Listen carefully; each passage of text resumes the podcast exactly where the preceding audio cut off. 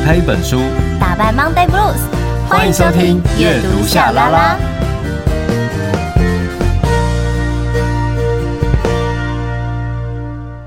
欢迎收听阅读夏拉拉，我是夏雨桐，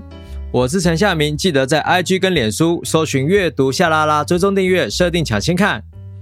诶，就是我们之前呢，在阅读下拉拉，其实有跟大家分享过很多，像是关于比如说冻卵的议题呀、啊。因为我们之前有分享过一本书，是在讲冻卵嘛，对不对？对。因为这近年啦，就是大家都蛮提倡，就是说，诶，就是如果呃你有就是之后要生小孩，可是你现在没有这样的计划跟对象，你可以先把你的卵子可以先冻起来，比较健康。或者是说，嗯、呃，之前我们也有讲到呃卫生棉平权这件事情。嗯，呃，月经平权不是 不是卫生棉，对啊，月哎，对啊，卫生棉平权什么意思？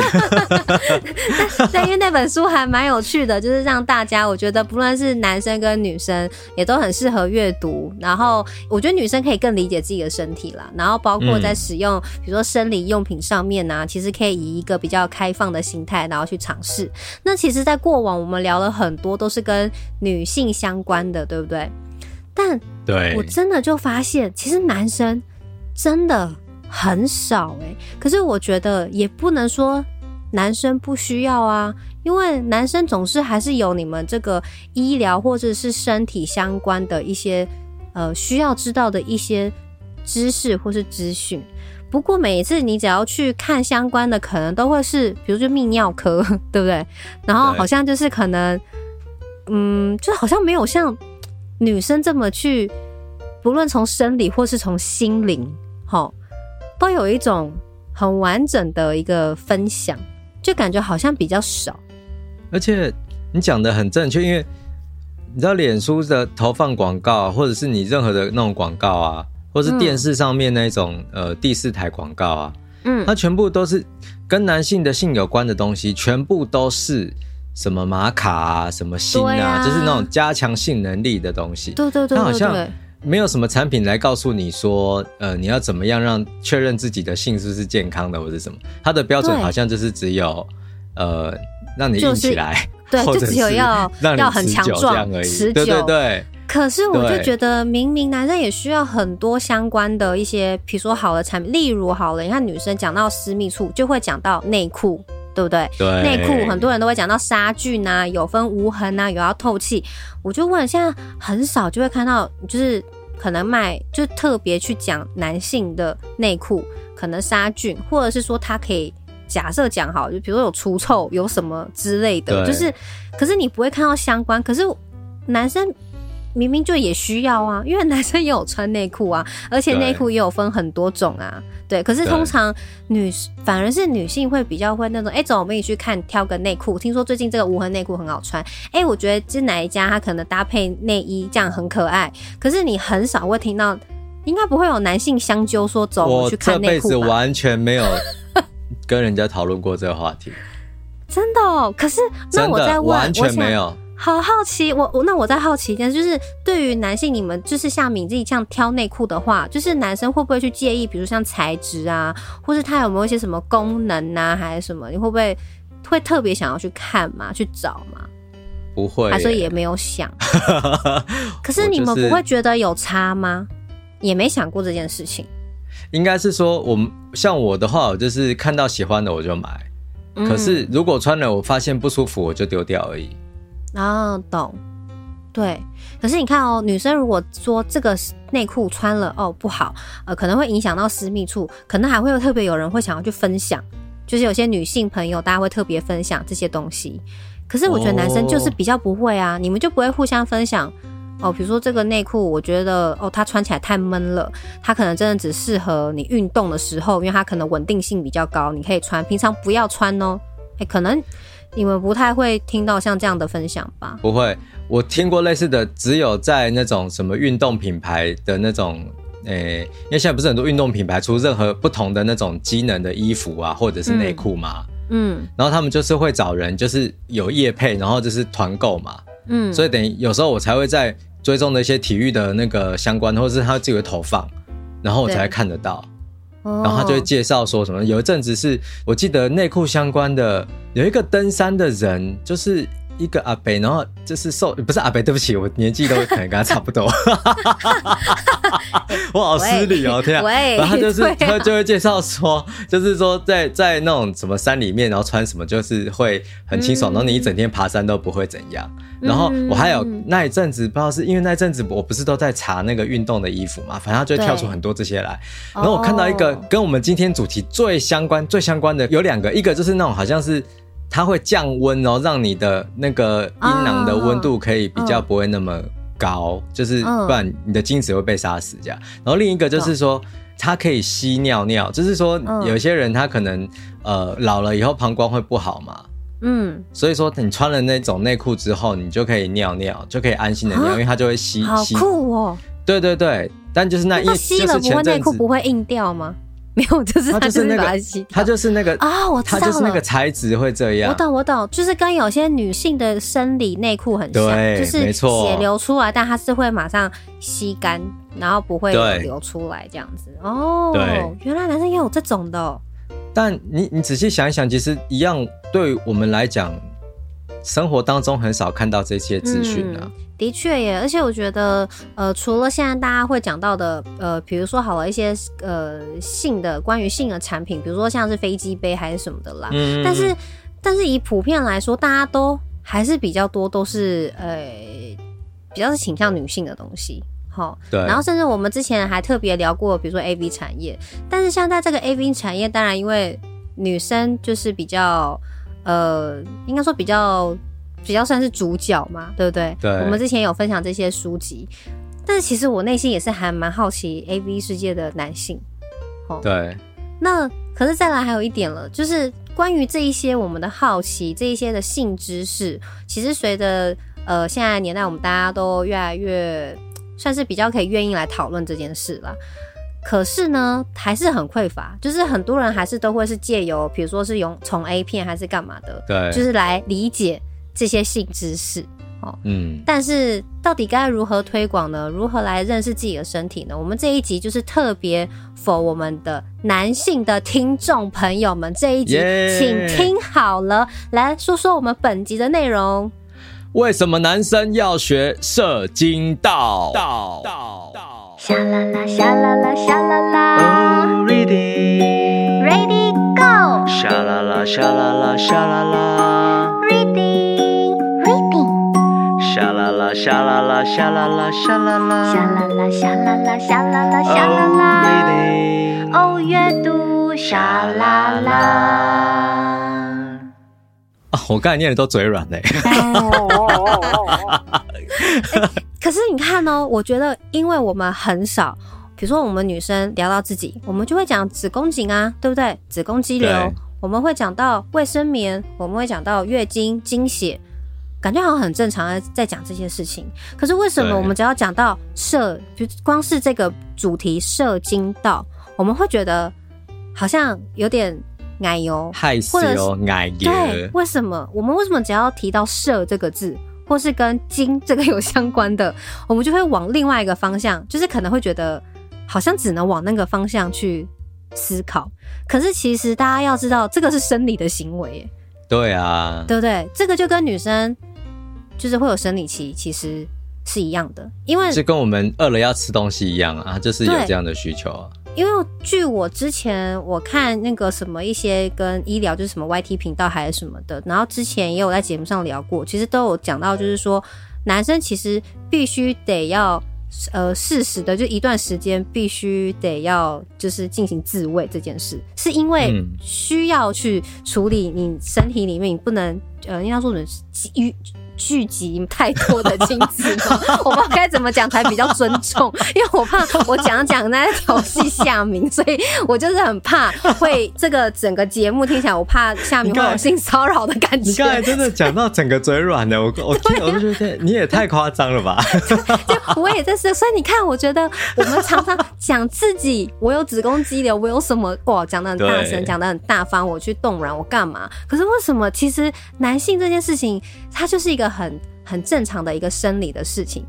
但就很难，好像很难开口，好像很难讨论。然后我就在想啊，我现在这样，我我觉得如果我尴尬，我很难讨论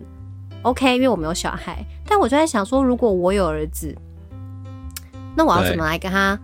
沟通，跟他了解，让他知道什么如何健康的看待自己的身体，包括你的性器官。嗯、你不可能每一次都交给老公啊，对，对不对？对啊。那最重要的是，老公跟老婆，就是你要家长还必须要有一个共识跟一个好的健康教育的概念。但是这个性教育，这个健康教育，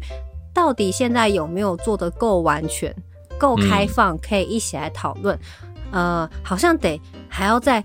努力吼，对不对？夏明觉得呢？你看，你刚才在讲那些性器官都可以很 OK 的讲，可是你一旦讲到跟性行为相关的性器官，嗯、你可能就有点尴尬了。对不对？对对，因为我们的性教育来讲，主要都还是在介绍器官啊，在介绍就是身体本身而已啊。但是它好像比较少会去讲到性行为本身。嗯、然后我们今天要介绍的这本书啊，它后面其实就有讲到这件事情。他就说，如果说我们的性教育是缺乏去介绍性行为这件事的话，它会对这些小孩子哦产生很恶劣的影响。为什么？因为当小孩子不这么清楚性行为是怎么进行的，那有一些很坏的大人，他就可以借由这一种知识的不对等，去欺负这些小孩子，嗯、然后他还可以用各种不同的方式去告诉他说：“哦，你这个怎样怎样怎样不正常哦，什么我来帮你，好啊，可是你不要告诉别人哦，好啊，我们就会帮你这样这样这样。”这个是很可怕的事情，对啊，就会有犯罪性行为，很可怕哎。然后呃。也因为说性行为这件事情，就是大家都没有真的去课堂上没有真的深刻的去讨论，然后所以说你知道现在的小朋友又那么早熟，因为用手机嘛，你可以很快的接触到你所有想要知道的资讯，所以你就会很多的那些刻板的关于性行为的印象都来自于 A 片啊，所以我们之前做 AV 女优那一集，我们是不是就有女优就有写说就是。潮吹这件事情根本就是无聊，等下痛痛死了，然后大家赶快结束吧，烦死了，这样类似这种东西。嗯，可是他他在某种程度上，他就会深刻的变成大家对于性行为的刻板印象。那你看哦，男生会有这种刻板印象的时候，他就会可能对另一半哦，就是产生不好的行为哦。那换另一个角度想，假设说你就是，哎，你因为看了这个 A 片，然后你觉得说，哦，好像大家都是应该这样表现的。我如果没有像他表现的这么好，嗯、我是不是性功能障碍？嗯，哎、欸，这个很可怕哎、欸，这是两方面的，啊、都是很可怕的的事情哎、欸。真的，所以有时候反而是因为无知，就是我不够清楚，然后。我不够理解自己的身体，所以就像在这本书里头，他有提到，就是很多的一些大人还会觉得说啊，如果我教了小朋友说什么叫做性行为，怕小孩子会想要去试试看。但是其实换个角度去想，因为就是因为这些孩子他不懂，如果不懂，他可能因为这样被人家欺负了，呃，产生了这个性犯罪，那也有可能会是呃，因为他不懂，然后看了很多的网络上。可能因为我觉得真的网络你很难防，你再怎么防，你防了自家小孩，你也防不了别家小孩看到跑来告诉你的小孩，然后问你小孩要不要来试试看。那因为他不懂，那他万一真的就去试了，那怎么办？真的很有有试，如果说是是市政，就是说比较不健康的一般的，那是还好。如果是是那种很危险或者是对。很可怕的，那真的很惊人呢。对啊，对呀、啊，所以呃，我我就真的就觉得说，今天我们介绍这本书啊，我觉得非常就适合，也是一样，男性、女性都可以读。而且我觉得这本书也很适合妈妈读，因为如果你有小孩的话，就爸爸妈妈也可以一起读，嗯、因为你可以跟你的小孩子就是一起分享。然后我觉得这本书就是男生的宝典。嗯，这这是真的，因为我觉得 就是男生一定要读，你会觉得应该会发现说这本书真的是很贴心。我只能这么讲，就是我觉得它不只是生理，它也从心里去告诉你，就是关于性这件事情，他可以用什么样的态度来面对。我觉得真的是蛮棒的。接下来就来读这本书。今天过得好吗？不管开不开心，阅读夏拉拉，陪你品尝人生一万种滋味。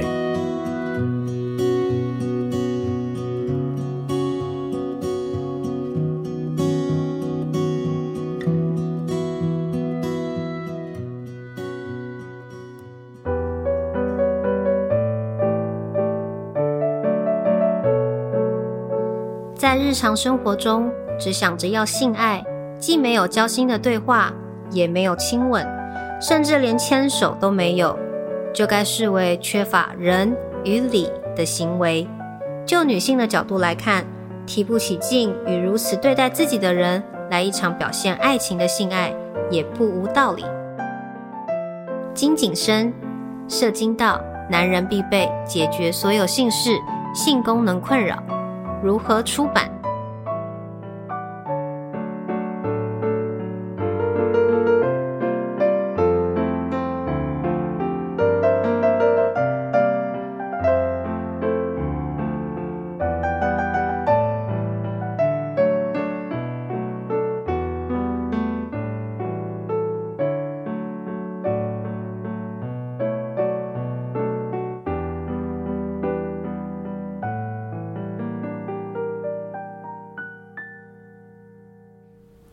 社经道，男人必备，解决所有性事、性功能困扰，让你的小弟弟一生逮就不啦。好，不要听起来感觉好像我在卖药，没有，没有在卖药，我是要跟大家分享这一本书。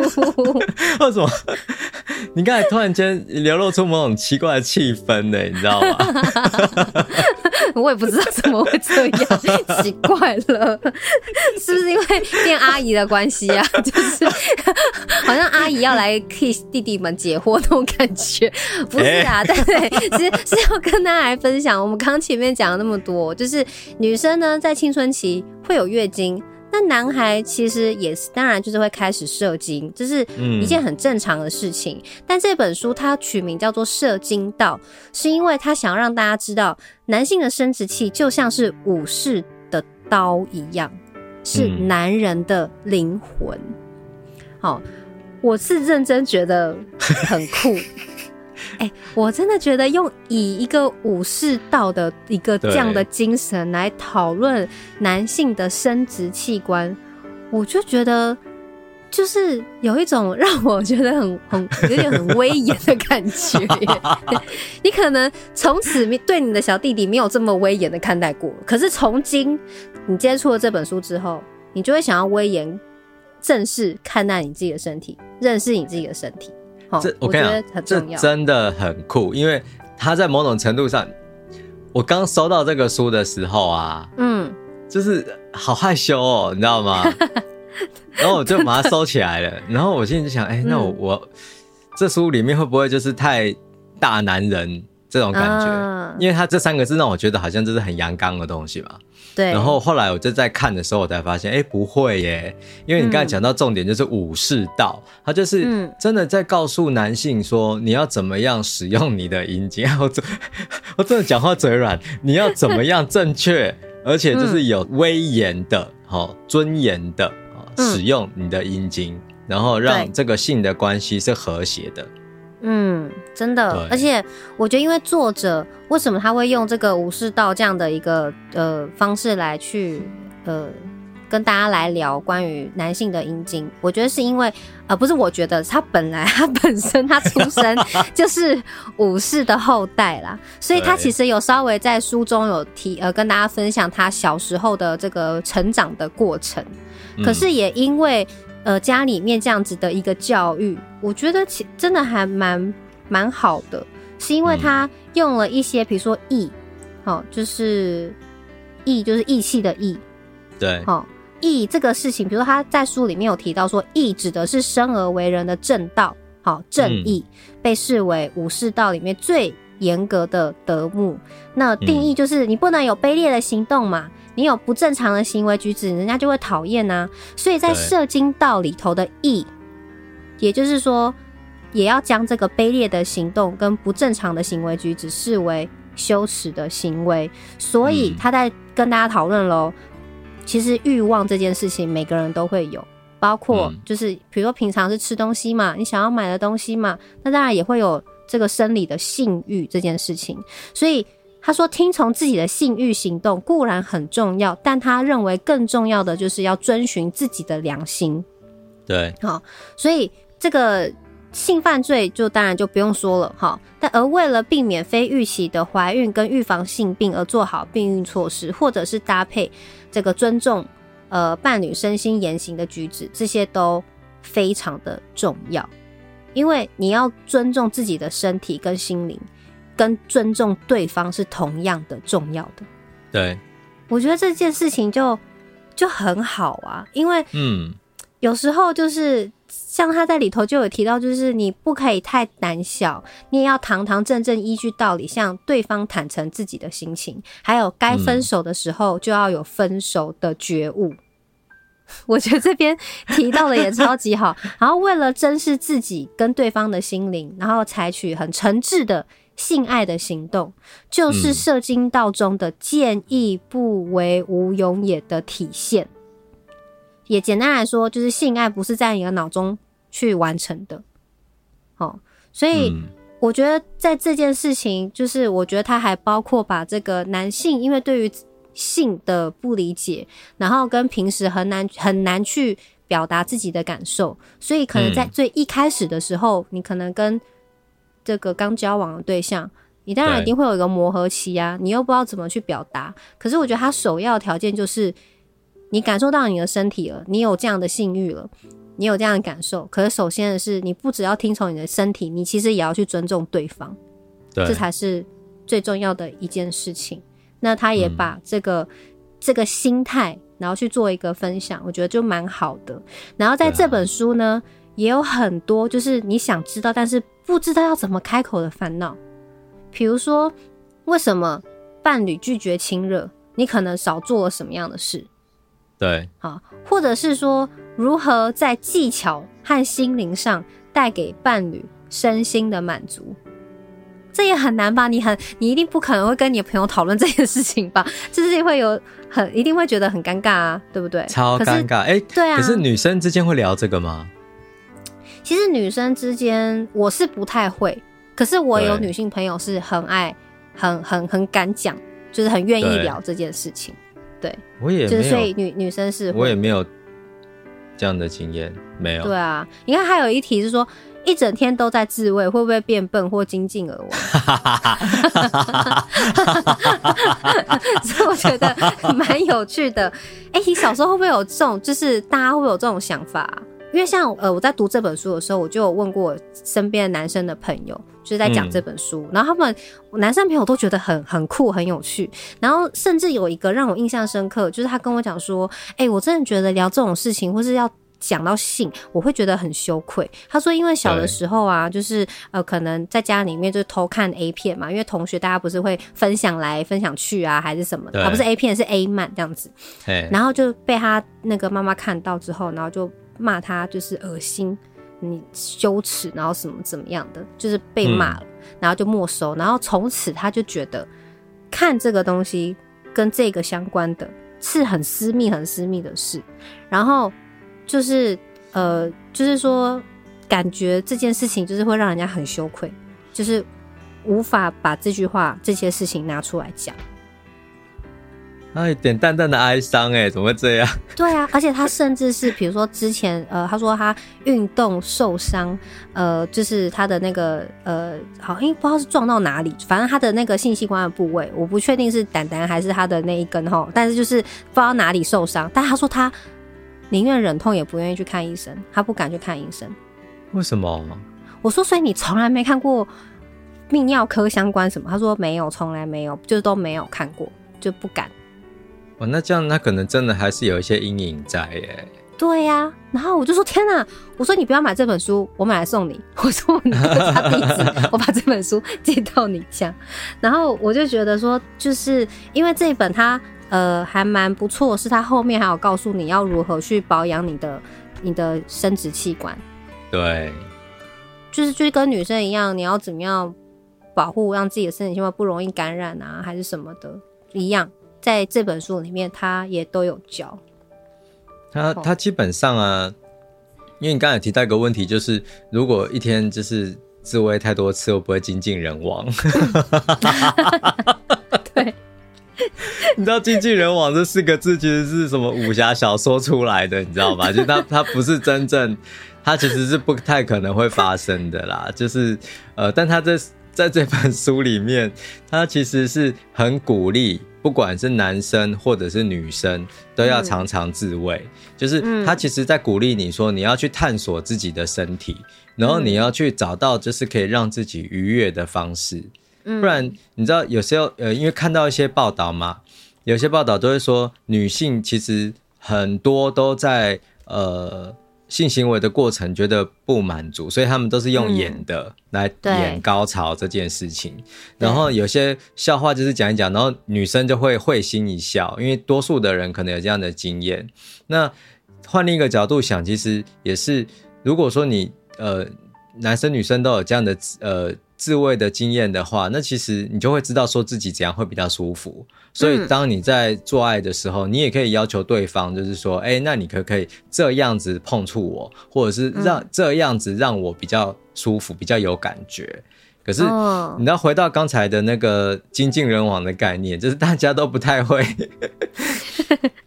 大家都会不太害羞，都会不敢讲，所以以至于说我们双方都是硬着来，你知道吗？就是埋头苦干，嗯、所以其实大家各做各的，所以你这件事情就会好像没有办法达到协调。可是偏偏就是性行为，它是最需要沟通的。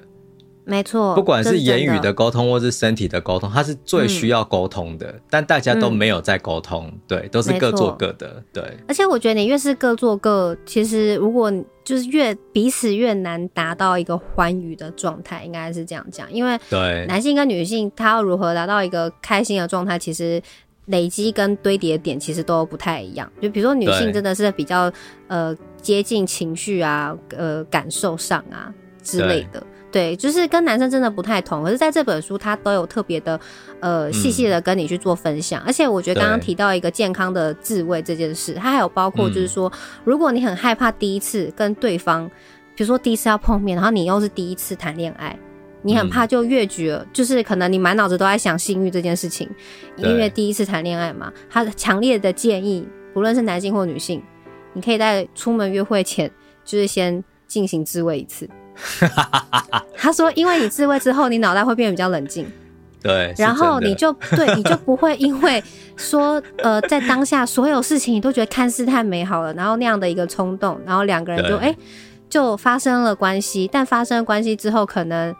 嗯，maybe 对方真的怀孕了，或者是有什么更多可能很麻烦的牵扯等等之类的，对，所以为了不要让自己后悔，你没有要。”这么快达到某些彼此关系要到达某些的状态，那强烈就是在书中就说，出门前就是可以先自慰一次，可以让你的脑袋比较清醒哦。好，这蛮蛮特别的。好，好，那以上我觉得主要，我觉得女生，呃，我自己看了都会是比较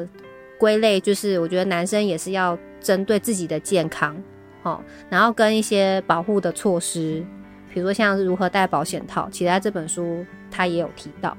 嗯，那为什么戴保险套很重要等等的，哦，就是他都有很详细的这个介绍。所以我觉得不只是女生要爱护自己的身体，男性在阳刚，哦，也要爱自己呀，对不对？所以大家可以，嗯、呃。说摸摸自己的身体有点奇怪，好啦，反正就是大家，you know，OK，就是跟你的兄弟哦，就是你知道要有一个好的沟通，要够了解他，那就可以来读这一本书。接下来来听一下夏明来分享这本《射精道》喽。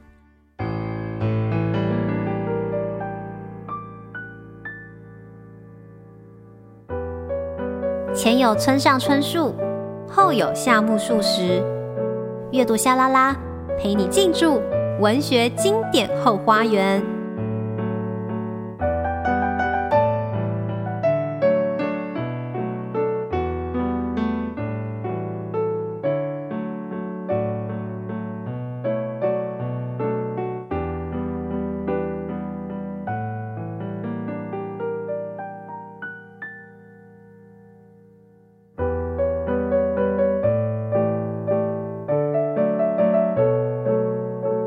请理解，每次从事性行为时都必须取得对方同意哦。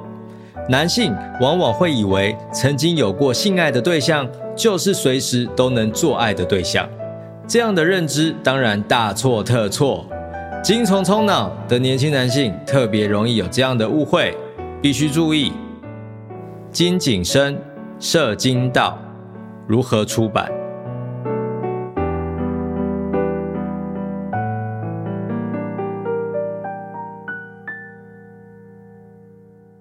我这边的角度啊，因为、嗯、呃，我觉得这本书其实女性的朋友是可以来读的，所以我想在我的这个段落来提一下，我觉得呃，这个作者性别友善处理的蛮好的地方哈。嗯，呃，它里面其实就有讲到刚才提到，就是说，他也鼓励说，呃，男生女生其实都应该要多多的自慰，然后去了解自己的身体，好，然后不要不要有某一种奇怪的羞耻感。而是你真的要理解好你的身体，你才可以好好的发挥，然后让自己愉悦。好，然后他也同时把这个欲望这件事情，就是定义成就是，哎，他就是真的是日常我们长大之后就是会面对到的状况，就跟食欲哦跟想要睡觉是一样的事情。所以大家不要用有色的眼光，就是好像看了就会很紧张。然后，那当然，那聊了这么多，他在后记的地方啊，他还提到一些事情，我觉得很体贴。他就有提到说。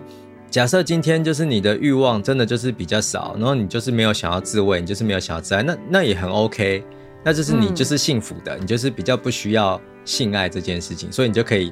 不用透过性，你就可以海阔天空了。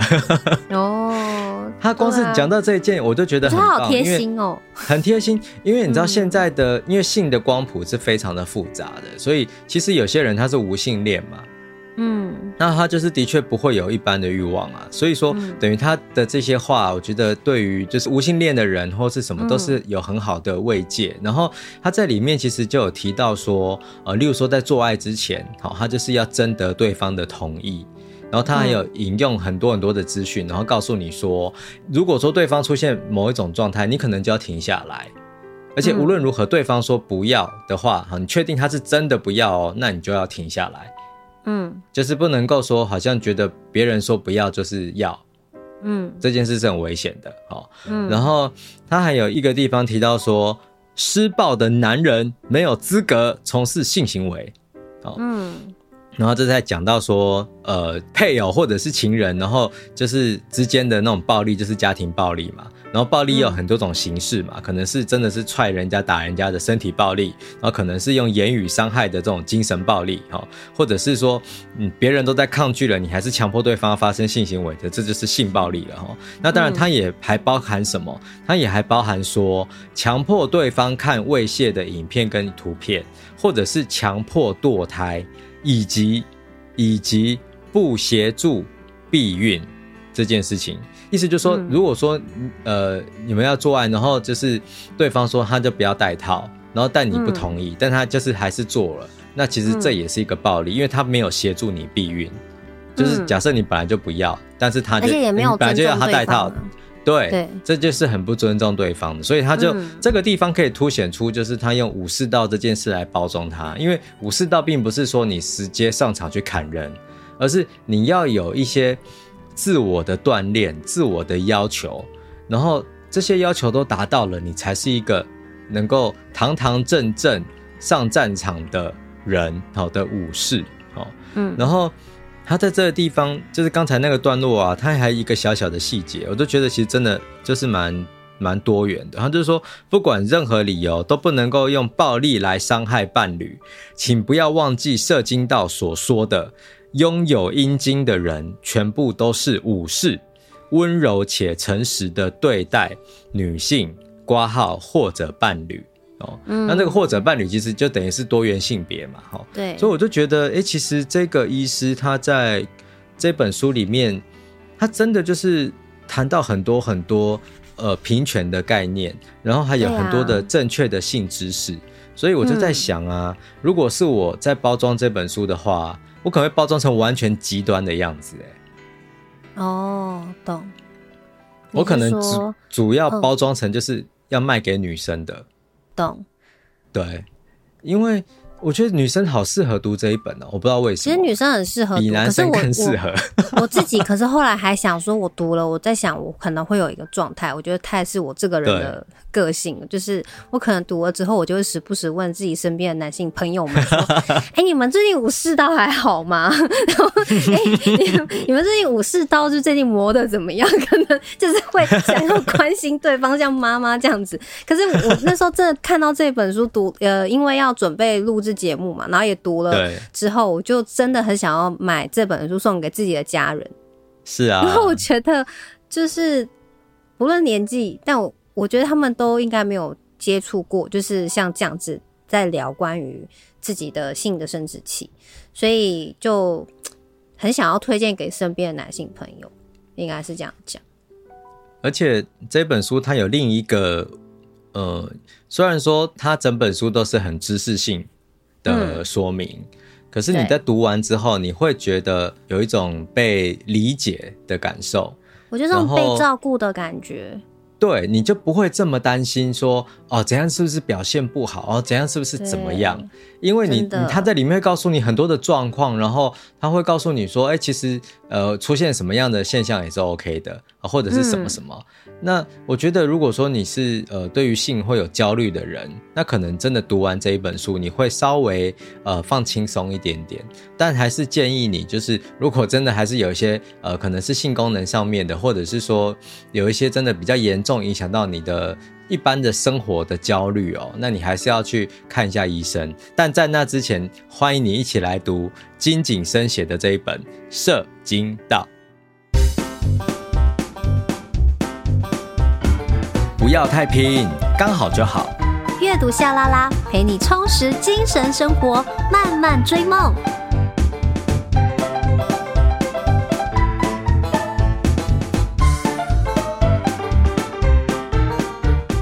你现在收听的是阅读夏拉拉，每隔周一早上八点定时更新，我们会陪你一起阅读《打败 Monday Blues》。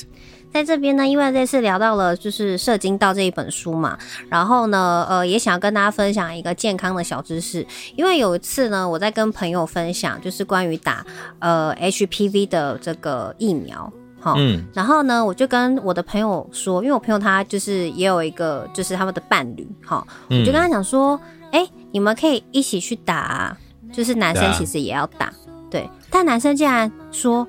我为什么要打？我又不是女生。嗯，然后我就傻眼，对，因为 HPV 疫苗在过去，我们一开始就是为了方便讲，就讲子宫颈疫苗，对，好，因为子宫颈癌当时当然就是这个疫苗是呃子宫颈癌也是它预防之一啦，可是因为当时就是为了就是好记好读，所以大家都直接讲就是哦子宫颈癌疫苗，可是它其实主要就是防范就是这个 HPV 嘛，对，就是人类乳突病毒。好，嗯、那我那时候只是觉得说，哎、欸，我碰到跟我年纪相当，好，男生还比我年纪再大个，可能三四岁，嗯、但是他直接的反应就是，我为什么要打？那又不是女生才要打的嘛，什么的，好，然后还、嗯、还还很质疑我，我就整个很傻眼。